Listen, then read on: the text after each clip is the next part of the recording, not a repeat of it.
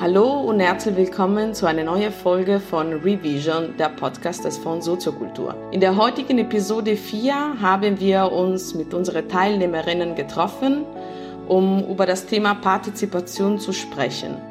Und auch dieses Mal, wie jedes Mal, haben wir unsere Gastrederin eingeladen zu einem anschließenden Gespräch äh, mit der Idee noch, die wesentlichen Aspekte von ihrem Impulstalk aufzugreifen und dann äh, einige Fragen von unseren Teilnehmerinnen nochmal zu klären, die im Workshop keinen Raum gefunden haben.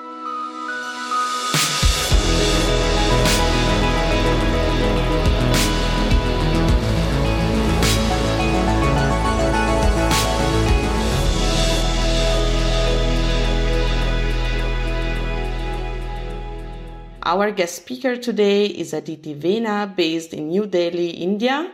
And Aditi is her art name. Aditi is an independent artist and urban ecologist uh, whose music is inspired by the natural world.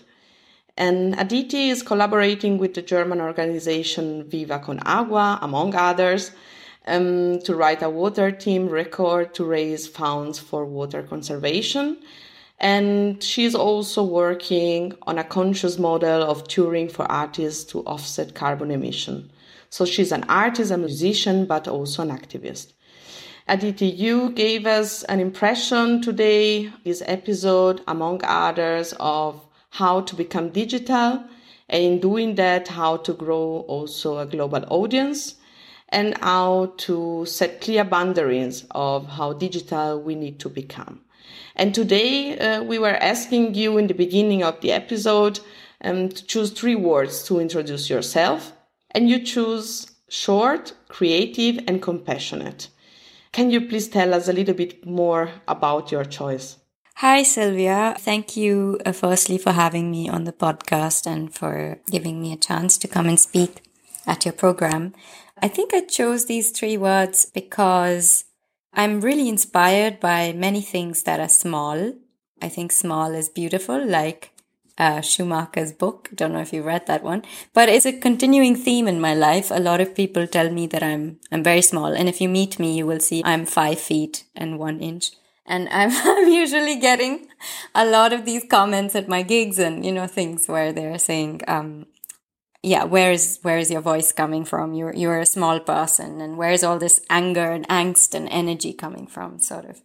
Um, and then I chose creative because um, I think a lot about what I want to do in life and how I want to live my life, and I'm very happy, very grateful to be a creative professional, and uh, compassionate because a lot of my work comes from that space of compassion today we started talking about digitality.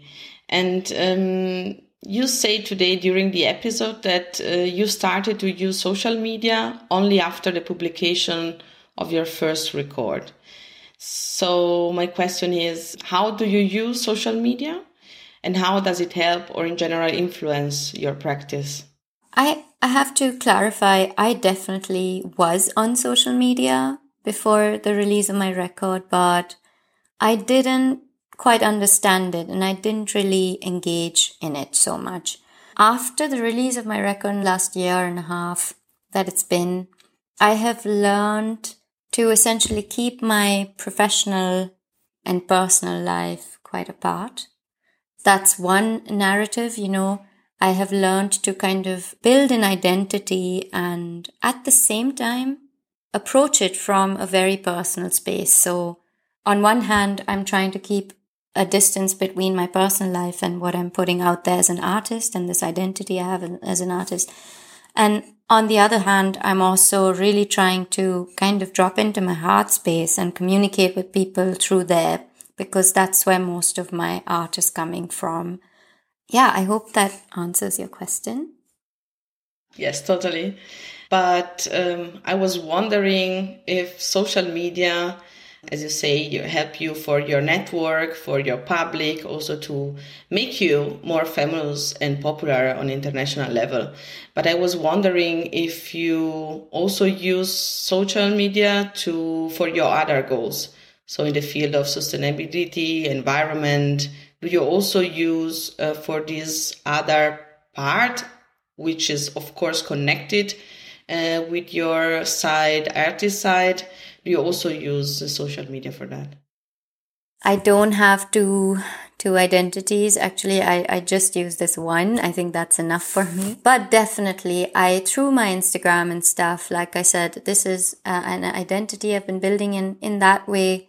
I speak a lot about the earth and about the climate crisis, and I I try to address certain things and also engage with people and ask them what their experience is revolving around these things. Like how do people deal with eco anxiety it's called about feeling like you can't do anything about the climate crisis because it's so huge?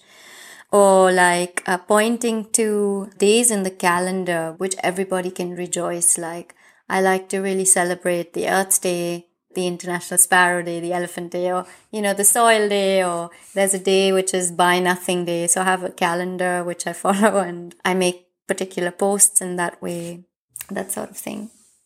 Okay, but that's mean that you do this kind of activities just because you like it, because you think it's important, or do you also feel this pressure that you have to be online, go digital, and be visible? How do you live it?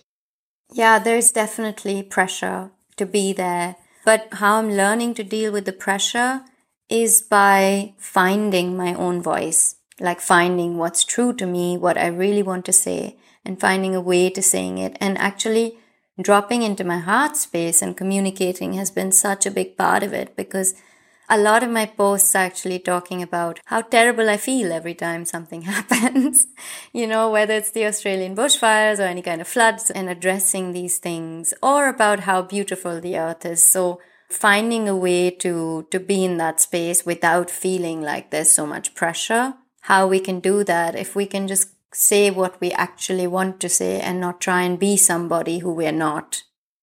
When I think on social media, I think like it's something really amazing, amazing tool.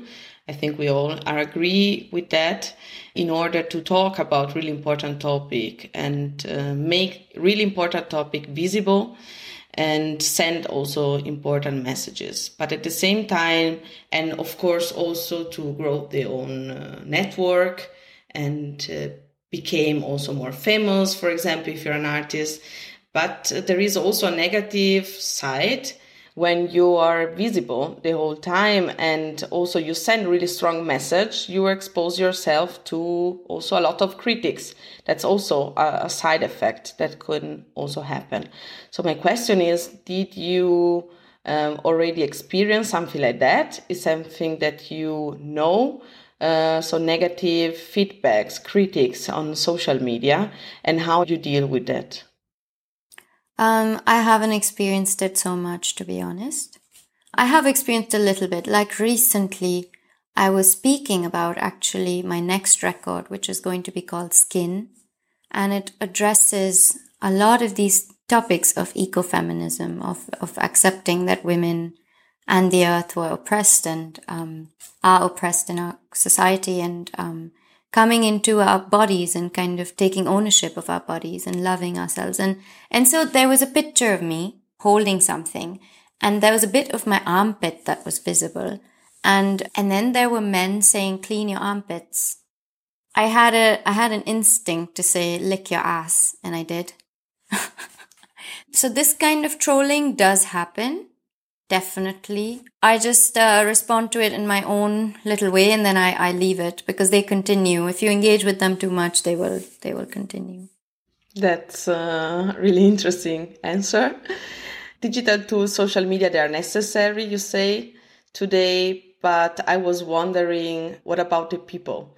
So you were traveling in many countries, in different countries, living in different countries, and uh, making music in the street and also living at the places from the people coming to your concerts. You say, I was wondering, did you meet in your journey, in this uh, traveling, some really special person or maybe also some culture that particularly inspired you, um, your work as a musician, but also as an activist? Yeah, I think that I'm so inspired by people, especially on the grassroots.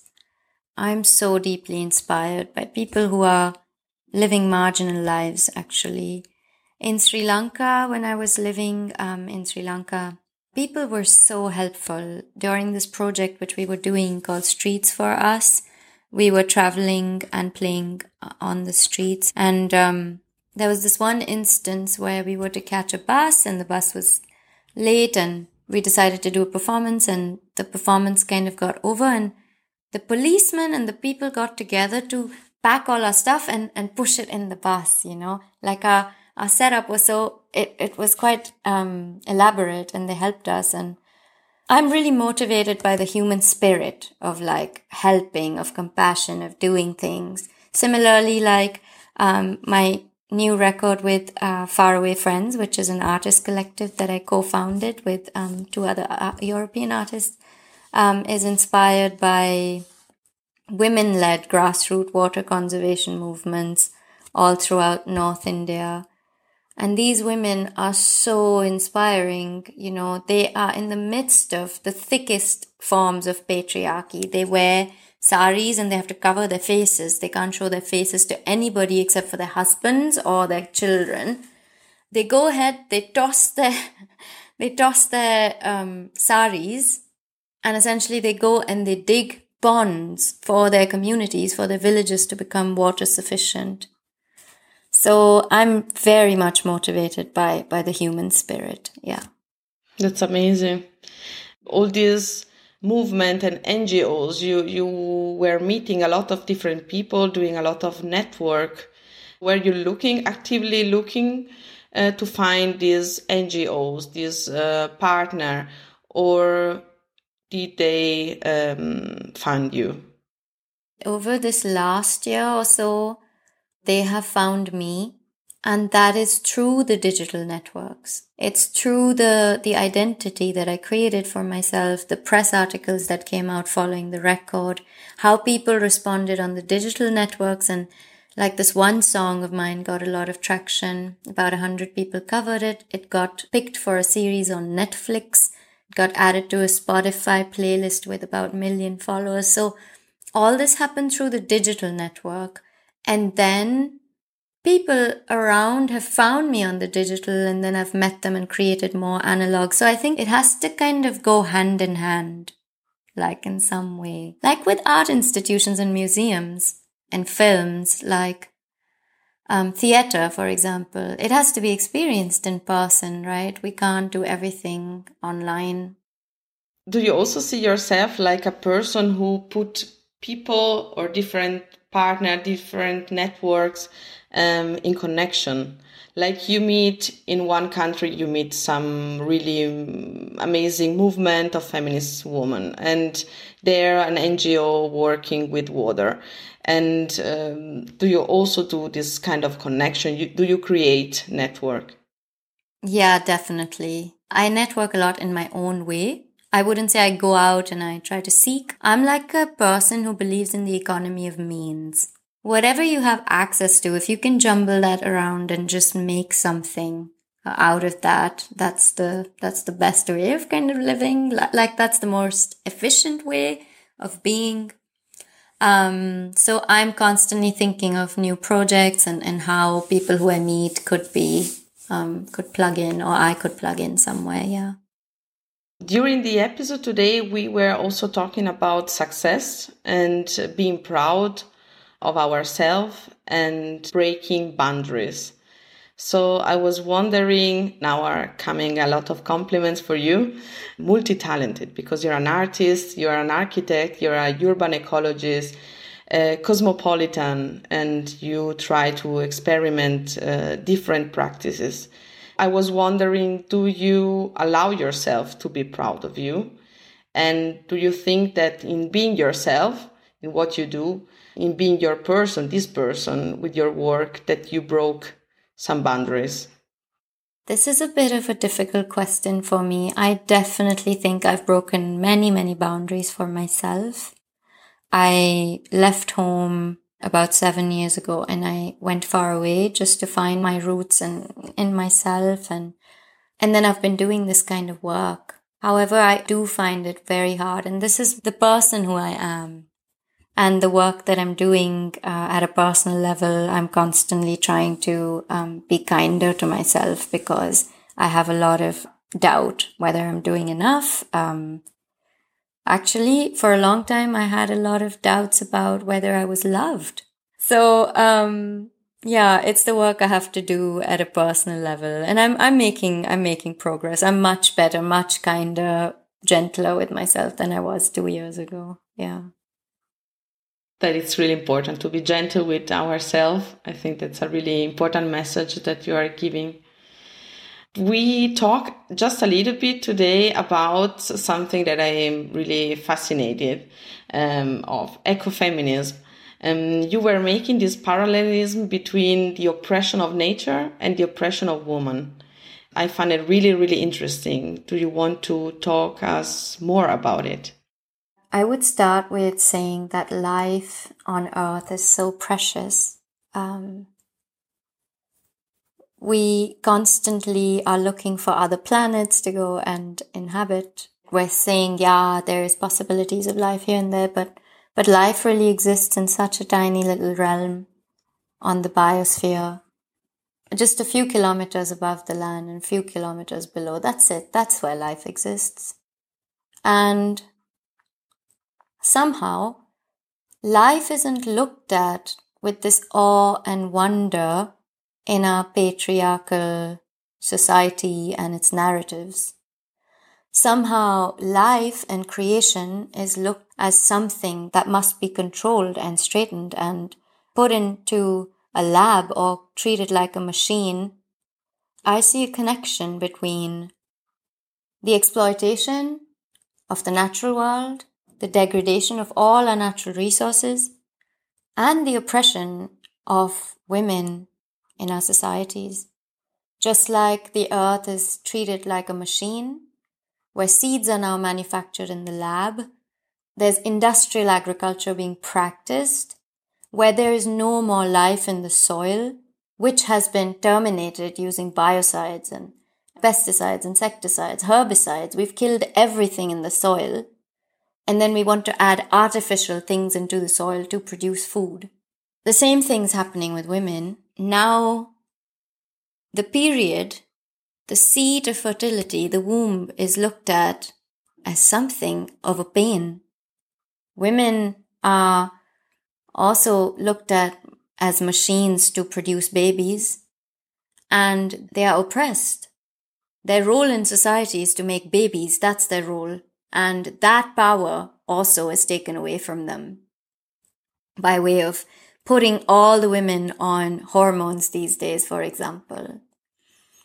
So I think that there's this, there's this really fundamental link between how we treat the earth and how we treat, how we treat ourselves. There's also this other narrative of how we don't come home to ourselves because we just don't know how to stop and come home and celebrate the life that we are.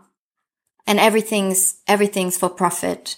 Everything stems from that idea of, of profit. I'm very excited actually because I was not able to communicate these ideas until about a year ago. Of course, I felt very strongly about and I couldn't really make these connections so deeply. And now I am writing a record based on these ideas, which I'm very excited about. It's called Skin, Skin of the Earth, the Biosphere, and also our skin. Beautiful, because that was actually my second question I wanted to ask you correlated to this whether you put this pain, the pain of the hurt, the pain of women in your songs, but at the same time also life celebration. You were saying, no? Fertility, nature, if you can put both this side, negative but also positive sides in your music. That's also that also brings me to the fact that actually a lot of my music stems from from a lot of pain but also, um, I'm so moved by the natural world that I love to celebrate the natural world through my songs. That I feel like, even if I'm not an activist, but even if somebody feels that, then that's a beautiful thing to share that emotion. I'll finish with a quote from you. You said, as artists, we have a voice and have the responsibility to say something. So I think sometimes it's difficult. Sometimes maybe you want to say something, but you cannot do it. But you feel also this responsibility, of course. So do you have maybe some tips, some advices for our listeners? How can they say something? How they can become activists?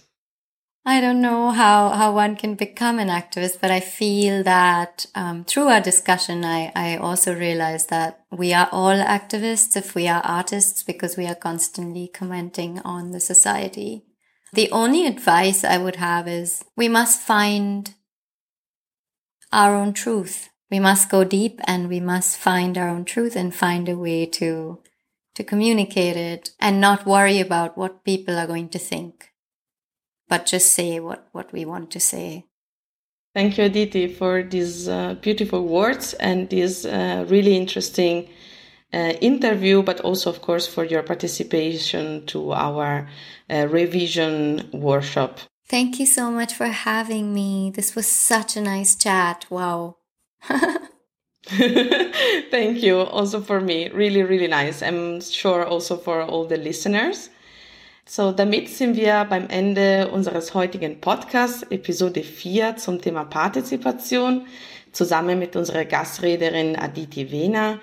Äh, in unserer nächsten Episode beschäftigen wir uns mit dem Thema Erfolg und freuen uns auf unsere Gastrederin Vana Udobank. Danke an alle und alles Gute und bis nächstes Mal. Thank you.